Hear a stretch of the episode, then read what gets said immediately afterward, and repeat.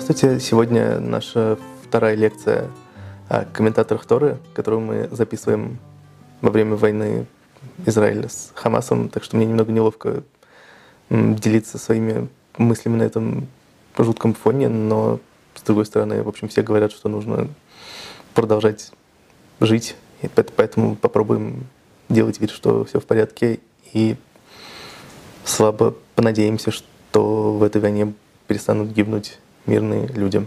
Вот. Прошлая лекция была посвящена комментарию Раша, а сегодня мы поговорим о еще одном э, известно, известнейшем комментаторе э, Нахманиде или Раби Моше бен Нахмания, или как его чаще всего называют э, акронимом э, Рам, Рамбан. Э, надо, надо сказать, что э мы пропустим э, один важный напрашивающийся разговор э, об еще одном комментаторе Аврааме. Э, если вы откроете на угад комментарий Рамбана Ктори, о котором мы сегодня поговорим, то вы с высокой вероятностью увидите, что он э, обсуждает и цитирует комментарии Раши. И вот комментарий Ибн Эзры подтверждает, опровергает их. Надо сказать, что комментарий Эзры как бы, склонен, в принципе, относиться к ним гораздо критичнее. И помимо того, что было бы логично поговорить об Ибн Эзере хронологически, он еще хорошо укладывается в идею этого мини-курса, в котором, я напомню, мы говорим не столько об авторах и их э, философии, их подходах, сколько об истории их текстах э, и э, вообще о текстологии, потому что у Ибн как известно, есть так называемый длинный, длинный комментарий, который, краткий комментарий, который он писал в разные периода своей э, сложной жизни. Э, их, естественно, очень любопытно сравнивать, но, в общем, тем не менее, я решил пропустить Ибн и построить какую-то другую линию, так что сегодня мы говорим э, не о нем, а о Рамбане, эм, который родился в конце XII века, в 1194 году в... и большую часть жизни прожил в Э, Каталонии на северо-востоке Испании, в основном в городе э, Жирона, а под конец жизни переехал в, вот сюда, туда, где мы находимся, в Израиль или в Палестину, или, в общем, как это, как это ни называется. Собственно, этот переезд будет одним из э, главных событий, вокруг которых будет строиться наш разговор. И как и в разговоре о комментарии Раши, я намеренно попытаюсь э, избегнуть, в общем, по возможности всего биографического и сосредоточиться только на текстологии комментария к Торе, хотя, э, может быть, в случае Рамбана это кажется не самой увлекательной частью, но, тем не менее, мне кажется, что это важный разговор. Комментарий Рамбана — это не только экзегеза, не только объяснение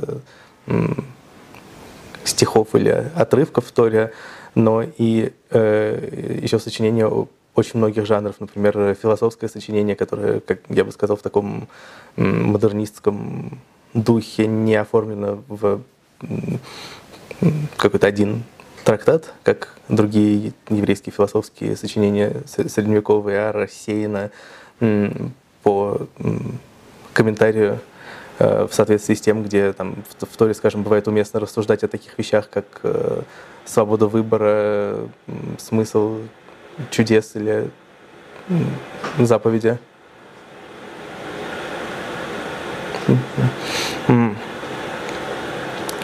Э, об этих, об этих аспектах комментария Рамбана, о которых мы сегодня не будем говорить. В общем, много всего написано. Например, одна из лучших книг, э, книга э, современного израильского философа Моше Альбертали, который все это подробно описывает и помещает в контекст. Но нас будет интересовать что-то более специфическое и менее связанное вот с миром идей.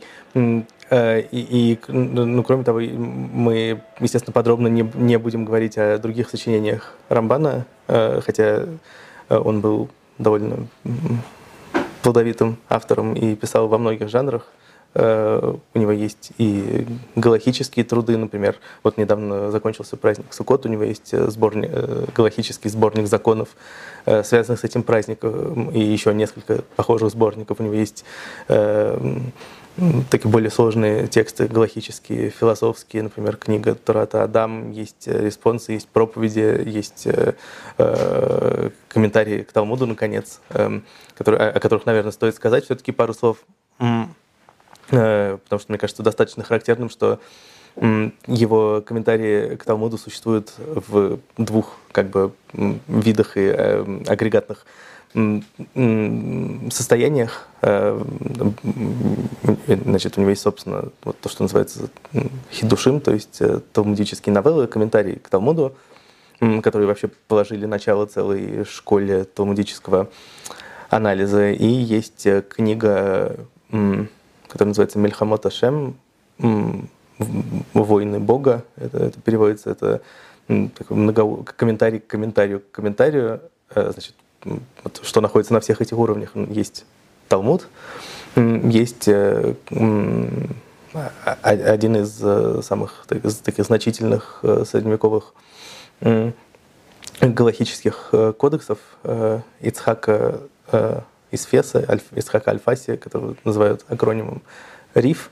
Это переписанный текст Талмуда, в котором э, удалены все э, рассуждения, которые все промежуточные рассуждения оставлены только отрывки Талмуда, которые э, стали окончательным по его мнению, законом, и еще некоторые добавления. То есть это фактически там, переписанный Талмуд с какими-то э, опущенными вещами и с какими-то, наоборот, э, добавленными. Вот на этот э, труд написано множество комментариев, среди них э, один из таких самых известных и э, любопытных — это э, э, книга «Маор» э, э, э, Равина э, Зарахи Алеви, а Маур это значит светильник, он обыгрывает свое имя, потому что Зарахия происходит, имя Зарахия происходит от глагола сиять. Э, значит, и это такой э, комментарий с часто довольно критическими замечаниями в адрес Рифа. А на этот комментарий, в свою очередь, э, Рамбан и его современник Раавад написали еще более резкие комментарии, которые, наоборот, защищают Рифа от нападок и обвиняют э, Зарахию Оливьи от, в общем, во всех грехах. Это очень риторически интересные комментарии, э, наполненные какими-то просто совершенно невообразимыми оскорблениями, на фоне которых там спор в Фейсбуке кажется э, невинной беседой. Судя по всему, это просто особенный жанр, но тем не менее, вот это так риторически очень интересно Э, построено. Э, значит, и вот э, таким образом на многие трактаты Талмуда у Рамбана есть как бы два комментария. Мильхамот Ашем, ответы на критику Зарахи Оливи и, собственно, его вот Хидушим, его новеллы, которые, видимо, были написаны Э, позже. И Хидушим, естественно, риторически выглядят совершенно иначе. Они гораздо более сдержанные, гораздо более спокойные, но при этом э, часто, например, в них он задается теми же вопросами, которыми задается его оппонент, э, просто облекает это не в такую инвективную форму. И, в общем, в итоге вот у нас есть два Э, как бы два агрегатных состояния одних и тех же мыслей. Надо сказать, что на самом деле, ну, конечно, это не буквальное повторение. В Мельхамат Ашем часто бывают какие-то технические подробности, которые в Хидушим опущены. Вообще это не полностью пересекающиеся тексты, но, тем не менее, там есть достаточно много пересечений. Они часто занимаются одними и теми же вопросами. Э, пусть и ответы на эти вопросы оформлены э, совершенно по-разному. И вот мне кажется, что это такая характерная черта эм, вообще всего корпуса текстов Рамбана, что многие вещи в них существуют как бы параллельно в разных э, состояниях. Об этом мы поговорим сегодня в отношении его комментария к Торе, его самого, может быть, известного сочинения. Э, действительно, с ним вот есть как бы очень похожая история. Мы, его современные читатели, как правило, воспринимаем его монолитно, как готовый текст. потому что это один из самых популярных комментариев, он печатается во всех микроот Долот, то есть изданиях Торы с несколькими Э, параллельными комментариями. Есть множество отдельных изданий. Вообще это один из самых популярных авторов за, наверное, все э, время развития вот, э, еврейской экзегезы. Его комментарии были одними из первых книг, которые одними из первых печатных книг в конце 15 века и так далее. Там есть множество рукописей. То есть, в общем, видно, что этот комментарий всегда был безумно популярен. И поэтому, естественно, что сейчас э, мы просто берем книгу с полки и читаем готовый комментарий, но э, э, в этой лекции я бы хотел показать, что на самом деле этот комментарий очень сложно устроен, он многослоен, в нем есть э, несколько разнородных э, слоев, э, фрагменты текстов э, нескольких жанров. И, в общем-то, даже текстологически э, выясняется, что трудно говорить об этом комментарии как о каком-то готовом э, тексте, написанном от начала до конца, потому что Рамбан его, видимо, несколько раз перерабатывал, дописывал, дополнял, и Э, на мой взгляд, если читать этот комментарий не как простой, гладкий, готовый текст, а как вот такую сложную историю пересечения разных э, сущностей, то э, качество нашего чтения э, повысится. В первой части лекции э, я бы хотел поговорить о добавлениях к комментарию, которых я уже упомянул. Э, Рамбан судя по всему, вносил их после того, как переехал на территорию современного Израиля под конец жизни. Мы еще чуть позже вернемся к вопросу датировки и к тому, как вообще эти дополнения в, этот, в комментарии вносились, э, как это все технически происходило. Я, готовясь к этой лекции, пользовался замечательным изданием 2013 года, которое подготовили исследователи Йосеф Офер и Йонатан э, Джейкобс, видимо, они проделали совершенно фантастическую э, сложную работу, сравнив все ранние рукописи Рамбана и установили, э, что в его комментарии составляет вот этот более ранний слой, который он написал, видимо, еще в Каталонии, а что более поздний слой добавлений, которые он внес э, под э, конец жизни, и э, вот в этом издании все это хорошо показано. Можно обсуждать, сколько этих дополнений было, ну, по-видимому, несколько сотен, более двухсот. То есть это достаточно фундаментальная переработка текста, естественно, имеет огромный смысл читать его в динамике. И чтобы сразу перейти к делу, я бы хотел достаточно подробно рассмотреть один из самых э, известных и во многих смыслах э, замечательных примеров такого позднейшего э, дополнения текста в исторической перспективе. И я немного с точки зрения рецепции этого текста на самом деле, ну, может быть, этот пример в каком-то смысле даже исключителен, потому что вот главный вопрос, который он вызывает, это вопрос э, о, вообще о границах э, текста комментария. Мы исследуем э, документ, который не совсем понятно, относится ли он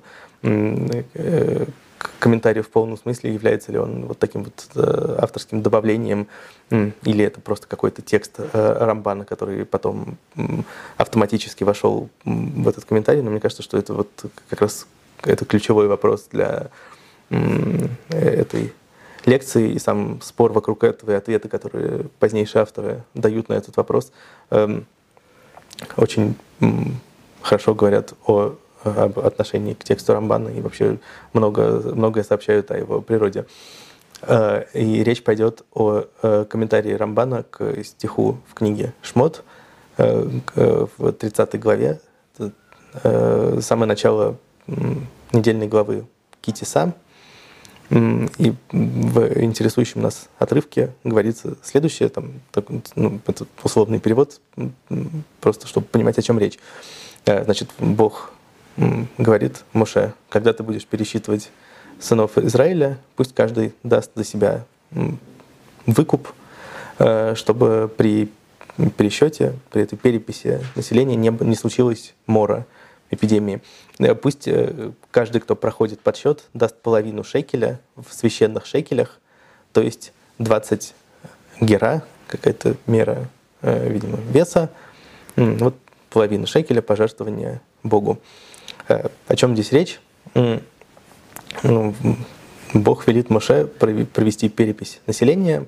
Каждый человек, который соответствует определенным критериям, возрастным, гендерным и так далее, должен э, был э, их нельзя было просто пересчитать людей, нужно было собрать со всех людей э, монету достоинством половину священного шекеля, как, какого-то веса, Тора уточняет, что это за вес 20 гера, видимо, это что-то, что было понятно тогда, и, значит, потом нужно было пересчитать монеты и понять, сколько людей, которые соответствуют этим э, критериям, есть. И вот этот э, номинал монеты, ну да, это какая-то древняя заповедь, которая сейчас, в общем, уже не очень э, актуальна, но на самом деле эм, понимать, что такое, что такое священный шекель, что такое половина шекеля, что такое 20 гера нужно и сейчас для некоторых заповедей. Например, есть такая заповедь «выкуп первенца», когда у человека рождается Э, первенец мальчик, через 30 дней он должен произвести такой ритуал, выкупить его у коина, у священника, вот, то есть у человека из рода священников, э, которому, который знает про себя, что вот его предки были э, коинами, значит, его нужно выкупить за определенную сумму, и вот для того, чтобы рассчитать эту сумму, нужно, нужно понимать, о каком весе идет речь. Э, и есть еще, например, обычаи перед Пуримом давать, э, делать благотворительное пожертвование вот в память о полушекеле, э, который приносили в храм. И тоже можно каждый год перед Пуримом увидеть какие-то расчеты, сколько в этом году минимум нужно пожертвовать, исходя из там, стоимости серебра, каких-то особенностей э, местной валюты и так далее. То есть, э, может быть, это не самые частотные заповеди, но э, во всяком случае они в нашей жизни присутствуют. И таким образом вопрос о конвертации библейских мер и весов в современные не только, имеет не только историческое измерение, но и измерение вполне практическое, пускай и не повседневное. И э, это, собственно, то, чем занимается Рамбан в комментарии к этим стихам. Э, он обсуждает, как э, конвертировать э, вот эти вот непонятные э, меры, шекель и геру, в что-то, что э, было понятно его современникам. Э, Естественно, я говорю, что там Рамбан в комментарии обсуждает что-то, нужно понимать, что такие выражения это, как я уже сказал, довольно большая абстракция. Э, то есть, да, мы сегодня можем взять с полки книжку и прочитать там комментарий, э, готовую версию комментария, где он этим занимается, но в действительности эм, этот текст э, результат довольно сложной эволюции. И вот я предлагаю прочитать комментарий Рамбана не в таком готовом, обобщенном и отредактированном виде, а как текст, который менялся на протяжении своего существования. Э, у нас есть, благодаря вот этому замечательному изданию, э, первоначальная версия текста и э, переработанная редакция, которую можно сравнить и посмотреть, что, как и почему менялось, и сделать какие-то более общие выводы. И вообще, наверное, сейчас пришло время сказать несколько слов о хронологии. Не до конца понятно, когда Рамбан работал над эм, первой версией э, своего комментария э, по оценке его самого недавнего биографа Одеда Исраили, который э, написал такую довольно замечательную интеллектуальную биографию. Рамбан начал работать над первой версией комментария где-то в конце 50-х годов 13 века, Однако э, нужно заметить, что это все-таки довольно условное утверждение по ряду причин. Во-первых, видимо, когда-то довольно задолго до этого он написал очень-очень подробный комментарий к началу книги Берешит, к рассказу о сотворении мира, который потом существенно урезал. Не вполне ясно, был ли это, было ли это началом работы над комментарием к Торе, собирался ли он вот написать настолько же подробный комментарий к, ко всему остальному пятикнижию, или это был такой отдельный Э, проект, но во всяком случае вот такая попытка была. Во-вторых, э, его биограф э, показывает, что в комментарии Рамбана есть очень много материала из более ранних сочинений, он даже рассматривает версию более ранних исследователей, которые предполагают, что Рамбан вообще не собирался писать какой-то цельный, единый комментарий, а просто в течение жизни собирал материал, вел дневник, делал какие-то записи и выписки, и вот в конечном счете это все переросло в комментарий, он просто его чуть-чуть отредактировал, и э, вот получилась книга, он в, в конечном счете отвергает эту версию. Действительно, я думаю, что любому человеку, который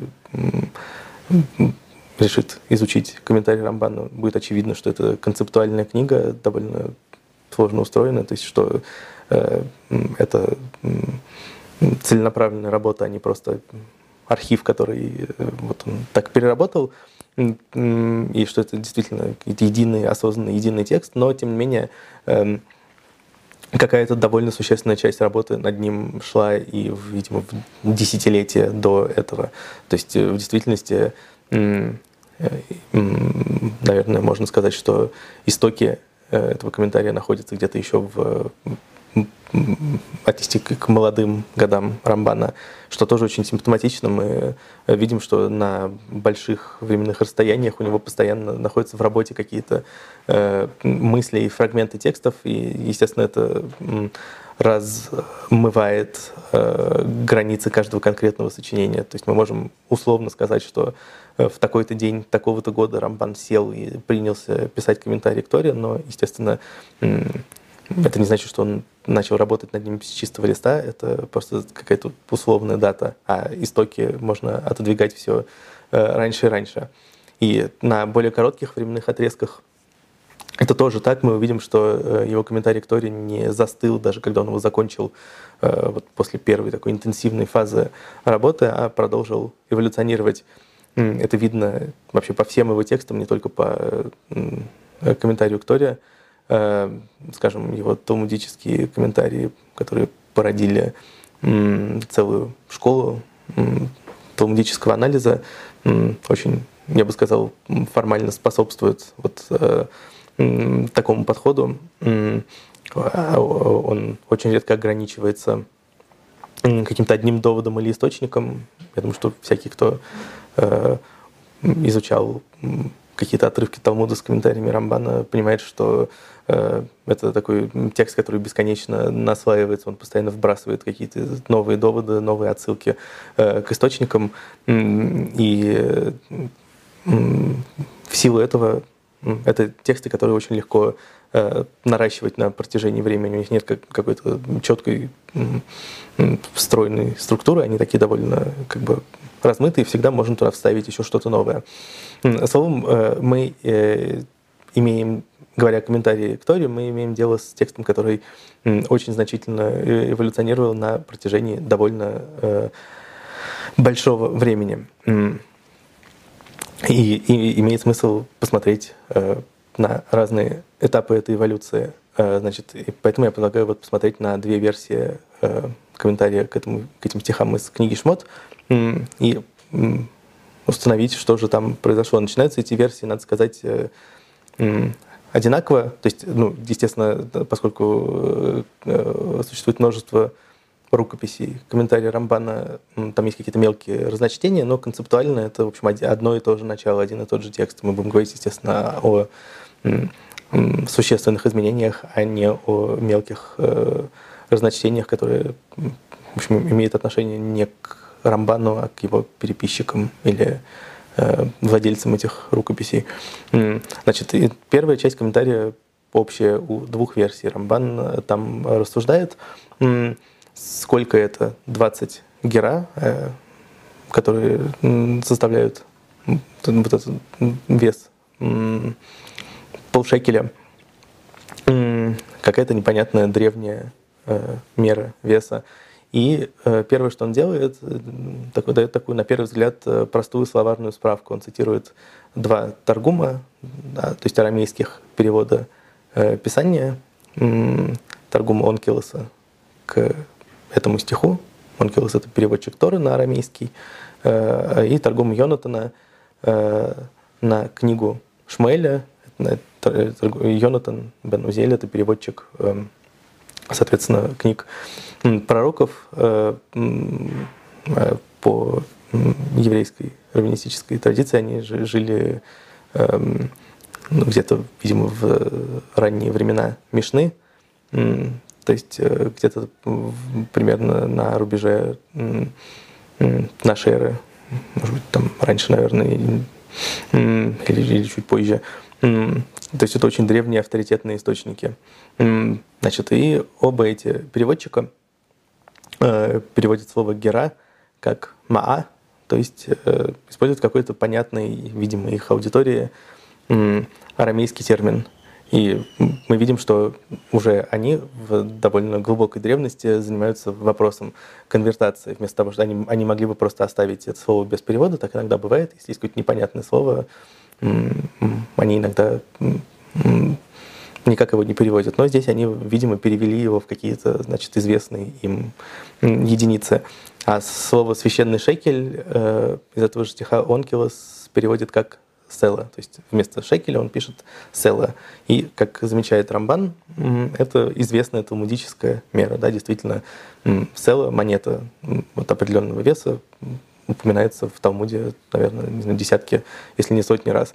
То есть, значит, что мы узнаем в э, этой словарной справке? Мы узнаем, что во времена Мишны, когда по еврейской традиции жили эти переводчики, шекель стал называться села, а гера стала называться маа, и соотношение между этими единицами сохранилось. То есть в а, одну или один села входит, видимо, 20 маа.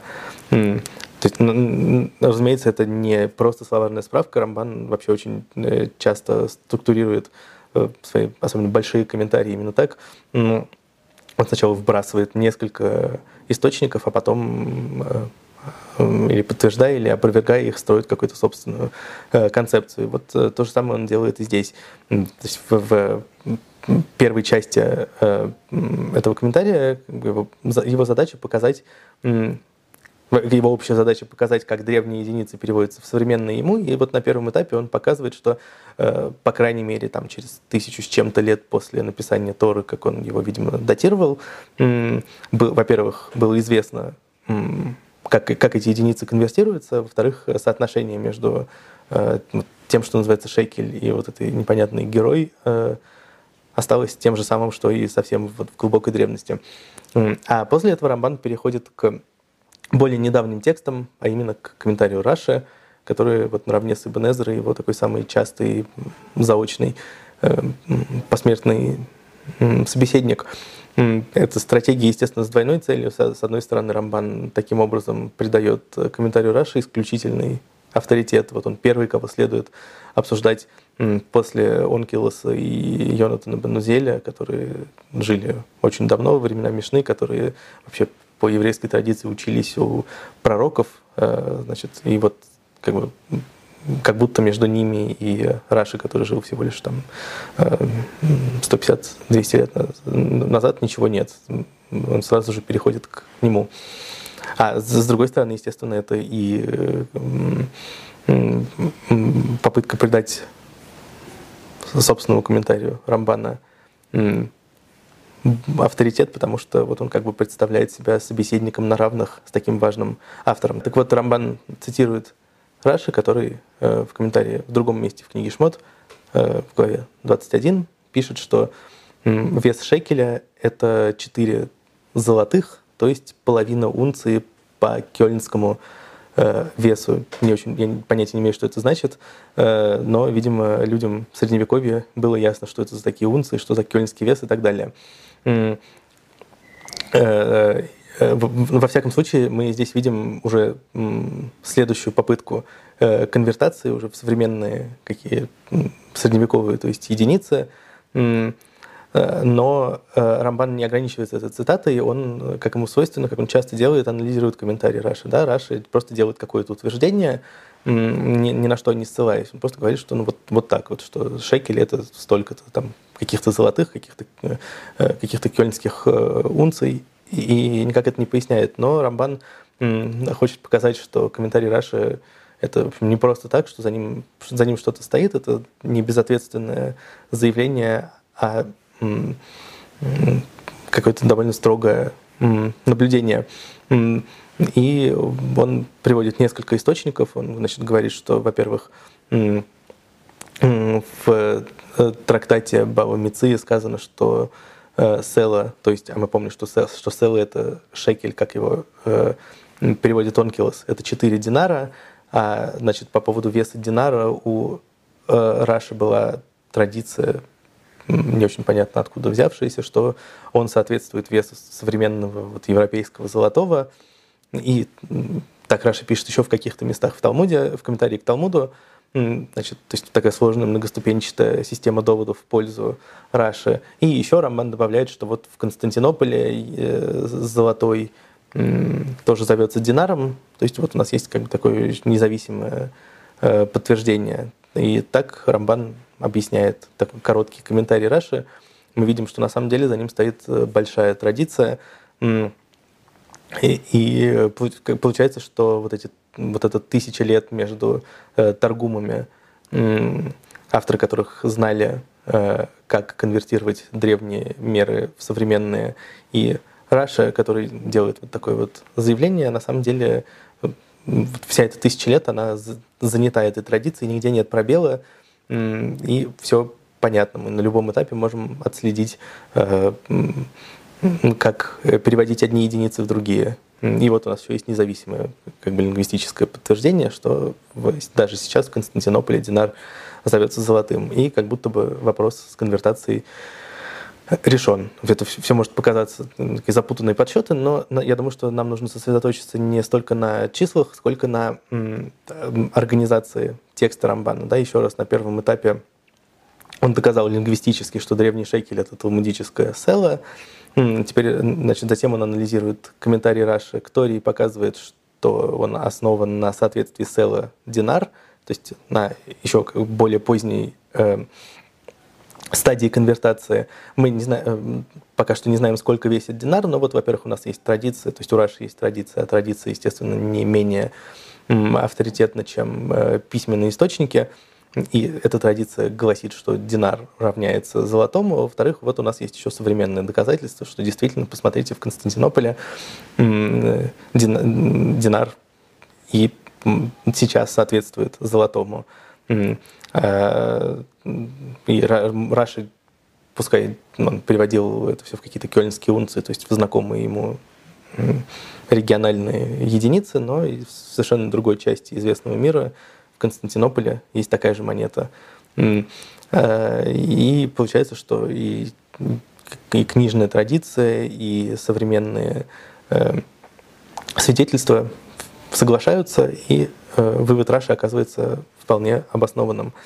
То есть таким образом Рамбан как бы простраивает э, систему конвертации от самых древних времен до наших. Э, и вот это выглядит как такая попытка сочетать традиционный подход с почти современными методами доказательства с обращением к каким-то другим культурным контекстам, другим языкам и так далее. То есть фактически этот комментарий имеет такую структуру простого силлогизма. Нам известно, как переводить древние, самые древние единицы библейские в талмудические. Нам известно, как талмудические переводятся в средневековые и, ну, то есть в современный рамбанну, и, значит, мы автоматически знаем, как перевести единицы из стихоторы в какие-то понятные европейцу XIII века единицы. Но в конце Рамбан добавляет, что вот, это, конечно, все верно, но Раши мерил золотыми, которые были приняты в его время, как такое туманное э, замечание, которое, как мы вскоре увидим, перерастет в, на самом деле, что-то гораздо более значительное. На этом, собственно, общая часть двух версий комментария заканчивается, и начинается вот характерный для Рамбана даже не знаю, как это описать, взрыв мозга, да, то есть э, э совершенно какое-то сворачивание со всех рельсов и э, спутывание карт. Э, с этого, вот, с этого места начинаются расхождения в рукописях. Сначала мы посмотрим на первую версию текста, затем на более позднюю редакцию, сравним их, увидим, в чем отличие. Значит, э, первая часть общая закончилась тем, что мы установили, как э, Раша переводил древние единицы в современные ему, и оговорились, что он измерял какими-то известными ему золотыми, принятыми в его время. И в, в первой версии Рамбан э, добавляет, что э, э, на самом деле э, современный европейский золотой, вот известный им, э, соотносится с другими, с другой известной, видимо, мерой, с арабским динаром, определенным образом, что, что этот золотой больше арабского динара на одну шестую. То есть, хотя название то же самое, э, Рамбан как бы предлагает исторический инсайт. Оказывается, что есть два вида динаров, и вот арабский динар меньше, э, видимо, константинопольского динара на одну шестую, а константинопольский динар, соответственно, равен э, европейскому золотому. Ну, это, видимо, должно восприниматься как э, критика Раши, но Рамбан совершенно никак не в первой версии, в первой редакции комментарий не развивает эту мысль, и, в общем, не очень понятно, что с этим делать.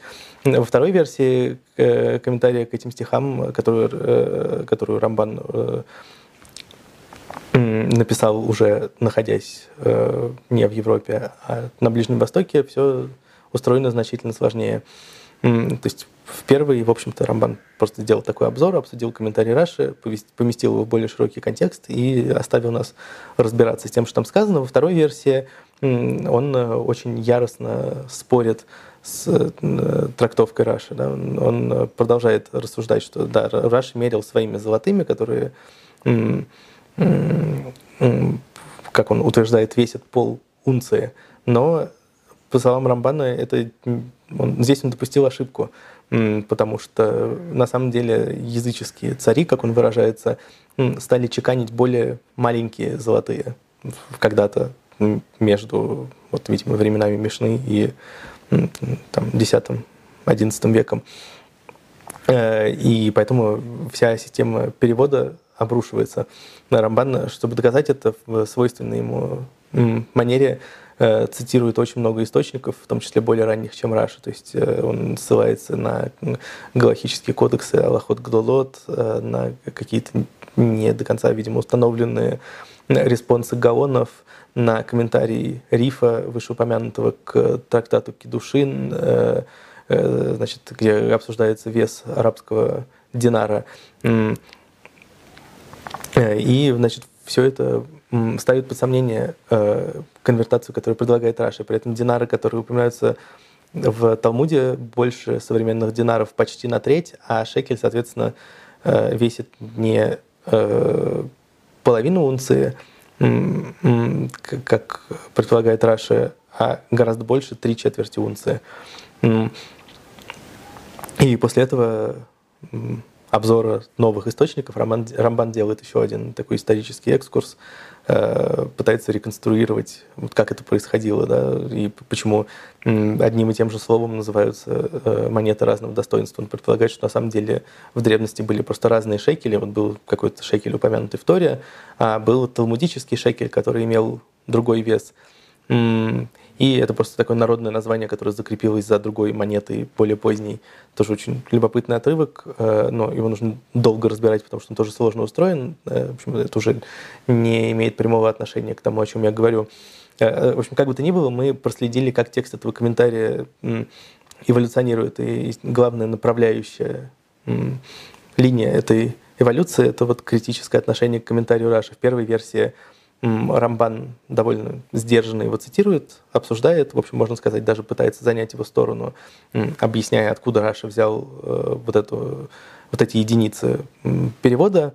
А в более поздней редакции он противопоставляет ему множество как будто бы более авторитетных источников. Да, действительно, у Раши была традиция в каких золотых измерять э, этот вес, но Рамбан противопоставляет этой традиции гораздо более авторитетную, гораздо более хорошо отслеживаемую традицию. Да? Во-первых, гаонов вавилонских, которые жили там же, где э, составлялся Талмуд, то есть вот как бы очевидно лучше знали.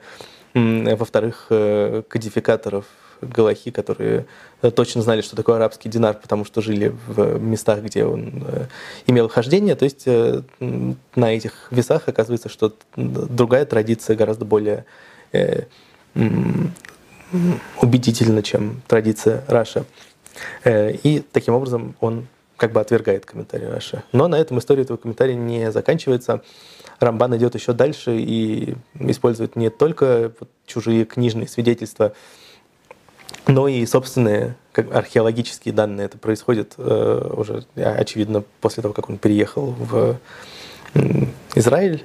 Э, э, и обо всей этой истории мы знаем из его письма, которое, как мы вскоре увидим, заняло такое промежуточное положение. С одной стороны, это вроде бы отдельный документ, э, и, собственно, в комментарии э, к Торе Рамбан его не стал включать.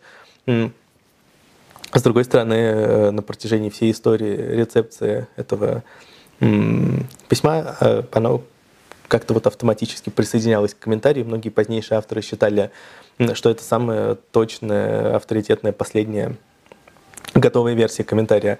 Э, значит, мы сначала посмотрим, ну, прочтем отрывок этого письма, а потом попробуем как-то расширить картину. Да, надо сказать, что и другие исправления, значит, которые Рамбан вносил в свой комментарий, он тоже посылал в Испанию в письмах, поэтому, видимо, вот это письмо, которое он э, не собирался включать в комментарии, заняло такое промежуточное положение. Это письмо было отправлено из города Акко на севере современного Израиля. Судя по помете в одной из рукописей, э, оно было адресовано э, мудрецам Каталонии. Но вот что существенно и довольно странно, хотя Рамбан занимается в нем тем же вопросом, что в комментарии, Э, он э, явно не велит включать его в текст. То есть, видимо, это независимый документ. Довольно, это довольно короткое письмо, в котором Рамбан рассказывает своим адресатам, как оказавшись в городе Акко, он э, приобрел у, как он выражается, старейшин этой земли древнюю серебряную монету с надписью палеоеврейским письмом. Э, эту монету никто не умел читать, этот шрифт. Эту монету дали самаритянам, которые пользуются этим шрифтом. Что, что любопытно, Рамбан добавляет, что вот так действительно э, сказано в трактате Санадрин, где обсуждается, обсуждается, каким э, шрифтом нужно записывать свиток Торы. И вот, значит, там в числе, в числе прочего говорится, что кутим, то есть, видимо, самаритяне, пользуются не привычным нам и ивритским письмом, а палеоевритским. То есть он даже здесь пытается верифицировать взаимно как, талмудическую действительность и действительность, э, вот, в которой он жил. Значит, монету дали самаритянам, самаритяне прочитали и сказали, что на ней написано «Шекель, священный Иерусалим». Дальше Рамбан рассказывает, как он взвесил этот шекель, и выяснилось, что он весит э, половину унции, Э, упомянутый в комментариях Раша. То есть э, это, он отличается от веса, который предлагают Риф и Гаон. И дальше в этом письме Рамбан предлагает довольно сложное объяснение этого различия. Сейчас не будем входить в эти подробности. Во всяком случае, вот видно, что в, как будто бы в финальной версии этого комментария Рамбан возвращается к комментарию Раши, отменяя все свои предыдущие построения. Да? Э, то есть э, сначала он как бы так довольно резко восстал против этого комментария, но артефакт убедил его, что Раша был прав. То есть если проследить историю этого текста, можно увидеть очень отчетливую тенденцию э, движения от такой традиционной книжной э, работы, работы с источниками, к чему-то вроде вот современной библейской археологии. Он между источниками есть разногласия, но Рамбан решает его не обращением к, другой кни... к другому источнику, к другой книге, а обращением к артефакту, к монете, консультации с экспертами, Э, самаритянами, которые умеют читать этот шрифт э, точными измерениями, взвешиванием шекеля, что, в общем, выглядит довольно революционно. Удивительно, никто не понимает, почему это письмо он решил не включать в комментарий. Эм, но, тем не менее, очень хорошо видно, что вот эта инерция этого движения от книжности к археологии, к фактам заставила позднейшие э, аудитории считать это письмо частью комментария. Это видно даже по рукописям. В некоторых рукописях это письмо приведено в конце в списке добавлений, которые Рамбан точно так же присылал из Палестины. Э, это перекочевало и в некоторые ранние издания поскольку, видимо, все воспринимали это как такое типичное как бы израильское добавление, основанное на местных реалиях. Например, вот, может быть, самый известный пример такого добавления — это комментарий к рассказу о похоронах Рахели. Эм, там а, в, в книге Берешит говорится, что ее похоронили, э, не доходя до города Эфрат или Бейтлехем, Вифлеем, Э, на какое-то расстояние, там написано киврат аарец, никто не знает, что, что, что значит это слово киврат. И Рамбан в своем комментарии пишет, что сначала вслед за некоторыми предшественниками он э, думал, что это какое-то большое расстояние, но потом сам побывал в этих местах и убедился, что это расстояние меньше мили, то есть какое-то очень маленькое расстояние. И точно так же и здесь э, собственное наблюдение, обращение к фактам оказывается сильнее мидрашей, сильнее чужих книжных комментариев и как бы побеждает. Поэтому очень, очень логично включить письмо о Шекеле тоже в комментарии, э, в основной, как бы в тело комментария. Действительно, э, в некоторых современных изданиях это письмо так и печатается, конечно, с оговоркой, что его туда перенесли, но тем не менее мы видим как бы очень отчетливую тенденцию на протяжении веков включать такие вот э, как будто бы народные документы. Э, и этот статус письма поддерживают многие авторы, которые имеют дело так или иначе с комментарием Рамбана. Например, э, там один из главных его последователей, использует это письмо как окончательный довод в пользу Раши, то есть явно ставит его на одну доску с основным комментарием к Торе, хотя он, с другой стороны, и называет его письмом к сыну, то есть как бы видит в нем отдельный документ, но обходятся с ним точно так же, как с э, основным комментарием. Э, ну, я, я думаю, что физически невозможно сделать какой-то более или менее полный э, обзор рецепции этого комментария за все прошедшие там, 800 лет, но картина, в общем-то, везде, видимо, примерно одна и та же, да, или осторожная, как у Абарбанеля, или вообще полная, как в некоторых изданиях, инкорпорация этого отдельного текста в комментарии. Я бы, может быть, только хотел Э, обсудить такой почти анекдотический пример. Один из самых таких значительных раввинов литовского направления в иудаизме XX века э, Яков Израиль Коневский, известный под таким прозвищем э, Стайпер, потому что он, это искаженное название города Горностайпель, откуда он происходил. Он, значит, у него самая известная книга, многотомная многотомный комментарий к Талмуду Келот Яков, такая ешивская классика, все, в общем, все его изучают. Ну, у него есть еще несколько менее известных сочинений. Вот, в частности, такая небольшая книга под названием «Шиурин Шель Тора», то есть меры, то, меры и веса Торы, где он э, исследует э, то, как еврейский закон э, толкует разные меры и веса, нужные для заповедей. Например, мы встречаемся с этим сплошь и рядом. Например, э, нам важно знать, э, что мудрецы в Талмуде имеют в виду под э, объемом оливки, потому что это имеет отношение к пищевым запретам и к, наоборот, пищевым заповедям, то есть там, скажем, мы должны знать, сколько мацы нужно съесть в Песах, для этого нужно знать, какой объем оливки, какой объем куриного яйца и так далее. Во многих других законах нужно знать, что, что такое талмудический локоть. В общем, множество таких вот э,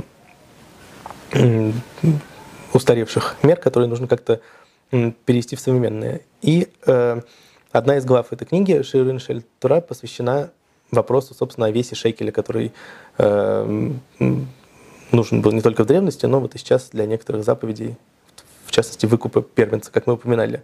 И Стайплер мимоходом замечает, что вот Рамбан в конце комментария к Торе, потому что, видимо, он пользовался изданием, где это письмо печатается в конце, э, поддерживает мнение Раши, что вес шекеля там такой-то. То есть, э, во-первых, он, да, что мы видим, что он совершенно соединяет э, текст письма с основным комментарием, не делает никакого различия, считает все это этапами эволюции комментария. А во-вторых, он считает это доказательство окончательным. Мне кажется, что в этом факте есть для тех, кто понимает большая ирония, потому что и Стайплер, и Хазон Иш, и вообще весь этот круг раввинов и сын Стайпера, вот недавно умерший раввин Хаим Каневский, благодаря которому во многом сформировалось современное ортодоксальное общество и вообще современный э, вот, извод иудаизма такой. Все они занимают очень радикальную позицию в споре традиции с наукой. Например, э, они довольно настойчиво доказывают, что, как это называется в их, в их э, э, языке, меры уменьшились. То есть, например, талмудическая оливка, которыми мы меряем какие-то объемы пищи, была чуть ли там не вдвое больше, чем современная. И э, талмудическое куриное яйцо было тоже огромным. Эм, и поэтому, например, там вот сейчас, когда мы, не знаю, едим мацу в Песах, мы должны съесть какое-то неимоверное количество, которое просто физически невозможно проглотить. И они, э, с другой стороны, отвергают э, идентификации топонимов древних на основе значит, сравнение с современными арабскими названиями, что важно, например, для определения границ э,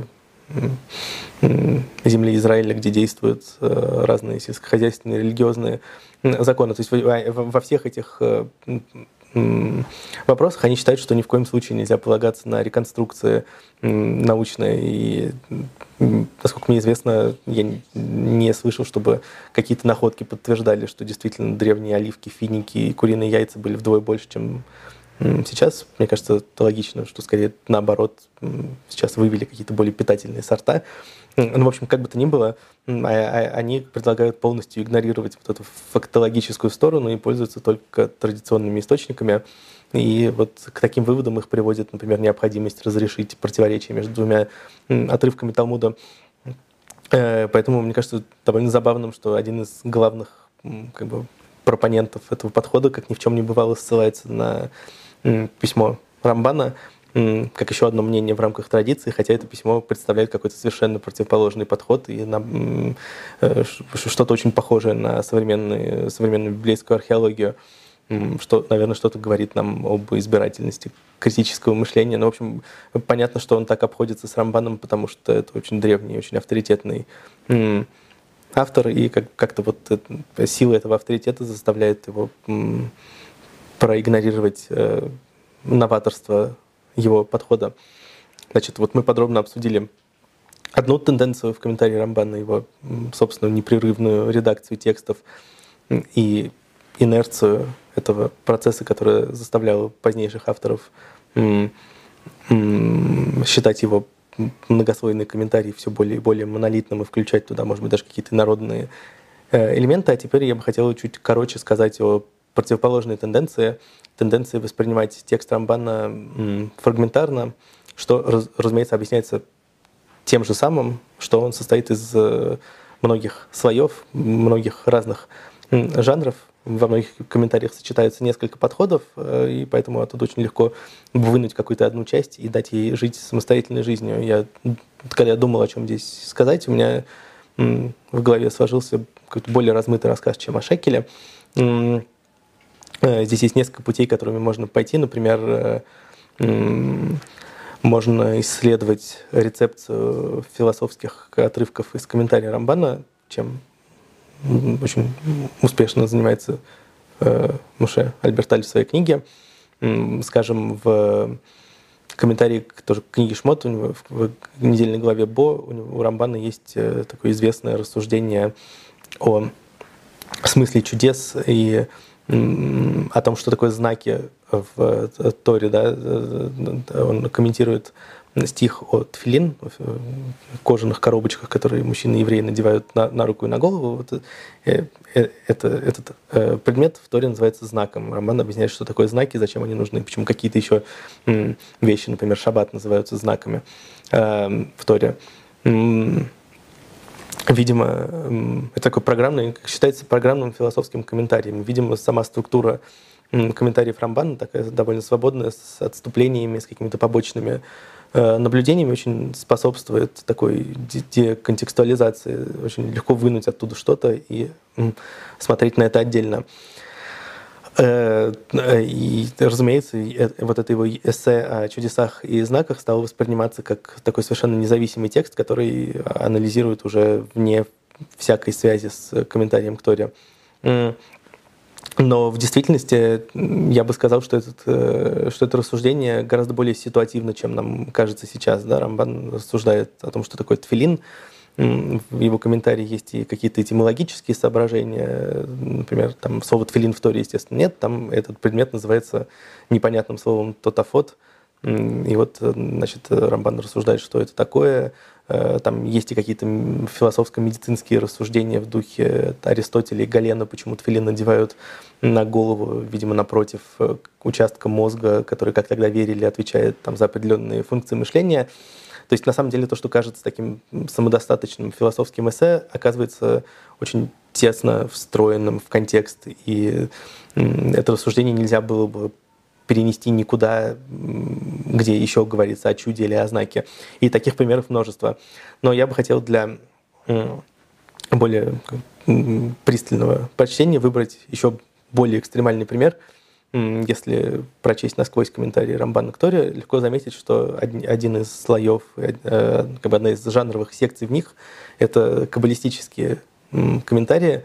Э, нужно понимать, что когда мы говорим о Рамбане и Кабале, мы имеем в виду что-то совсем не то, что, может быть, приходит в голову при слове Кабала сейчас. У него это не экстатические видения, не общение с ангелами, не мистические попытки связать все со всем, а, в общем, Кабала в буквальном смысле этого слова, то есть э, традиция да, в переводе, такие очень темные, очень короткие фрагменты чего-то, что он слышал от, видимо, своих учителей, к которым он сам не добавляет ничего. То есть у него Кабала — это абсолютно закрытая система без э, значит, вот, какой-либо возможности что-то что туда прибавить или испытать какой-то мистический опыт. И эти фрагменты очень краткий и загадочный. Иногда он пишет, э, э, поясняя в каббалистическом ключе тот или иной стих, что э, в этом есть тайный смысл, поскольку он тайный, естественно, Рамбан не сообщает, в чем он, и мы остаемся в недоумении. Но в средние века возникла традиция суперкомментариев к этим каббалистическим комментариям, которые вот сейчас тоже изданы. Я пользовался отдельным изданием Э, некоторых из этих комментариев, которые принадлежат э, ученикам Рашба, Раби Шломо бен Адерета или Адрета. То есть они составлены через два академических поколения после Рамбана. Да? Рашба был из поколения учеников Рамбана, а его ученики начали писать комментарии к каббалистическим отрывкам у Рамбана. Я ничего не знаю про Кабалу, и я хочу поговорить только о, об о функции этих комментариев, а не об их содержании. Э, значит, и для примера я выбрал такой очень сложный э, комментарий, тоже в книге Шмот, Шмот в 25 главе. Это комментарий к стихам с 31 по 39. Э, естественно, у Рамбана не было никаких глав и нумерации стихов, это все позднейшие заимствования из христианской книжной культуры, то есть для него это просто отрывок, единый текст, и комментарий к нему это тоже единый текст. Эм, этот отрывок посвящен э, описанию миноры, храмового, храмового светильника, семисвечника, которое настолько сложно и запутано, что в Талмуде по этому поводу даже сказано, что э, Моше не понял со слуха, что нужно делать, как изготовить минору, и поэтому Богу пришлось значит, показать ему, как минора выглядит. Вот она должна быть выплавлена из целого цельного куска золота весом в кикар, тоже какая-то непонятная древняя единица. У нее есть э, веточки, бутоны, завязи, э, чашечки и еще какие-то декоративные элементы. И, естественно, все комментаторы, которые занимаются этим отрывком, пытаются с довольно большими усилиями понять, что это такое все и где это все находится. И комментарий Рамбана к этим стихам состоит из двух неравных частей. Первая часть каббалистическая, к которой мы вернемся. Вторая часть привычная, э, очень похожая на комментарий о Шекеле. Э, э, значит, мы ее не будем читать, но я просто вкратце перескажу, чему она посвящена занимается следующим вопросом. Значит, минора должна быть сделана из цельного куска золота весом в один кикар. Э, но помимо самой миноры есть еще всякие обслуживающие приспособления для нее, щипцы, э, лопатки, в общем, все, что нужно там для того, чтобы поменять фитили, например. И в Торе написано просто в общем, что нужно сделать минору из э, вот, этой, вот этого веса золота – но неясно, нужно ли из этого же веса золота сделать все эти приспособления или их нужно сделать отдельно. И Рамбан, как и в комментарии о Шекеле, анализирует мнение Раши по этому поводу, ссылается на многочисленные талмудические источники, на какие-то даже более редкие древние книги, например, там, такая книга Барайта Демлеха, там Мишкан, что-то совсем э, малоизвестное.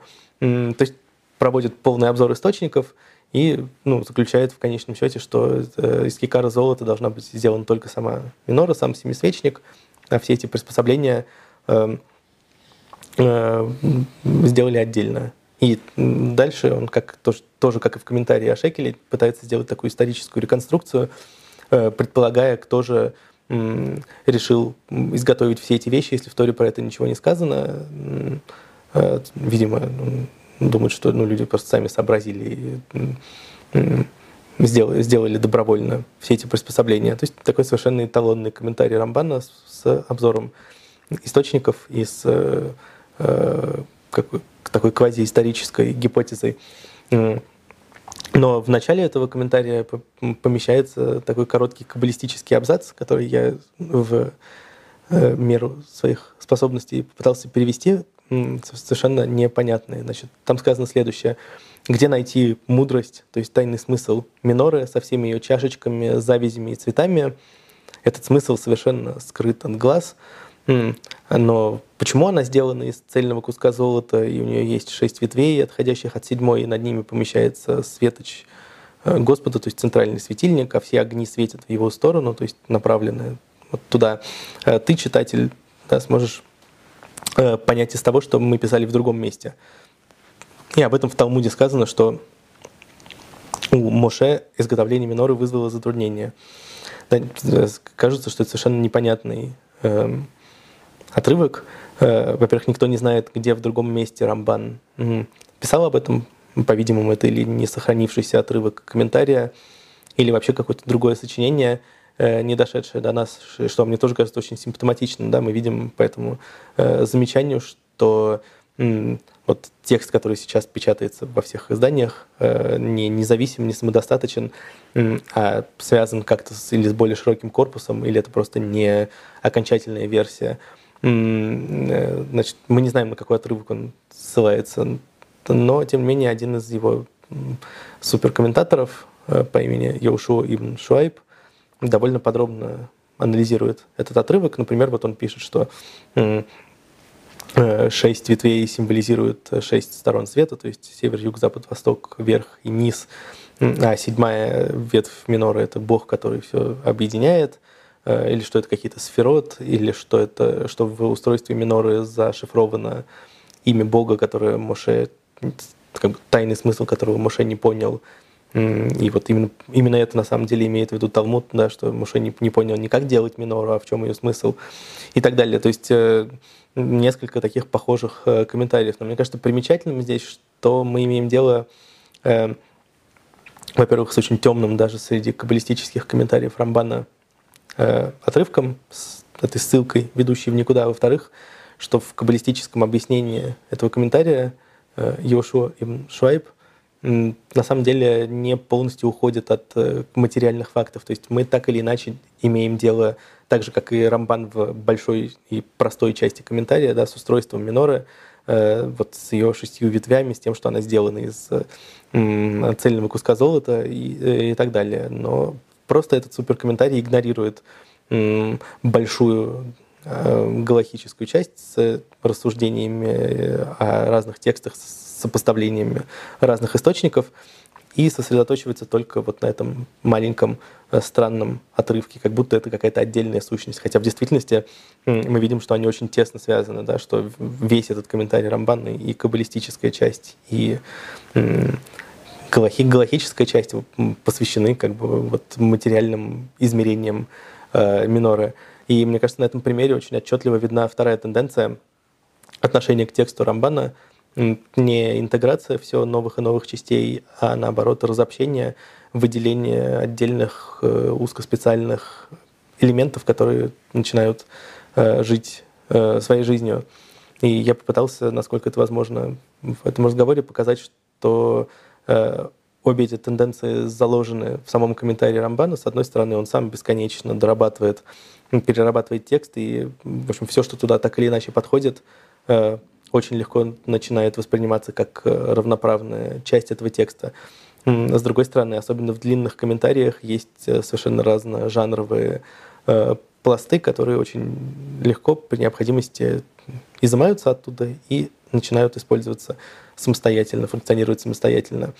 Мы рассмотрели такой экстремальный пример, но э, можно было бы, я думаю, например, прочесть отдельную лекцию о том, что, как э, комментарий Рамбана к Торе э, функционирует в галахических дискуссиях.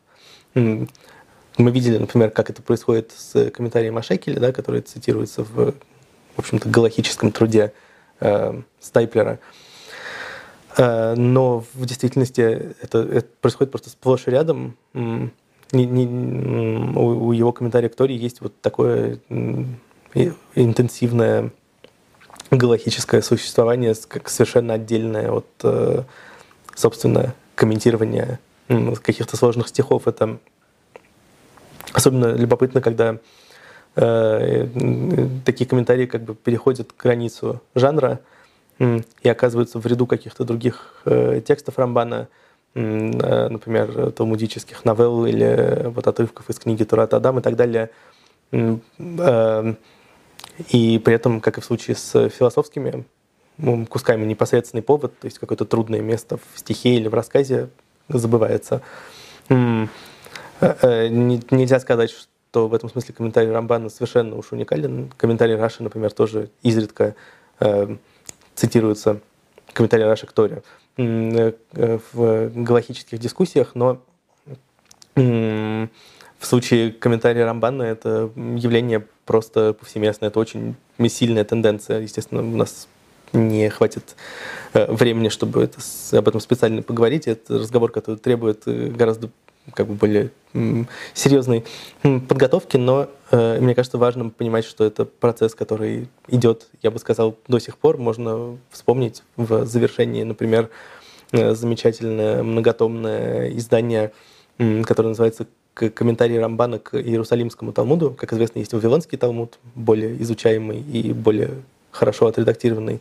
Есть Иерусалимский Талмуд, более ранний и отредактированный гораздо хуже. Естественно, Рамбан э, не какой, никакого комментария к Иерусалимскому Талмуду не писал. Э, это просто издатели выбрали все релевантные куски из всех его сочинений, э, установили, какими рукописями Иерусалимскому, Иерусалимского Талмуда он пользовался, все эти куски расположили в нужном порядке, и вот таким образом получилась э, целая отдельная книга. И я думаю, что это очень симптоматично, что это произошло именно с Рамбаном, потому что, как я попытался показать, все его тексты, э, как, видимо, очень хорошо подходят для такого вот ресайклинга, потому что в них заложено две тенденции э, — разъединение и соединение. Поэтому э, если мы вынимаем оттуда какие-то куски, мы потом можем очень легко соединить их в какое-то новое единое целое. Спасибо. Все.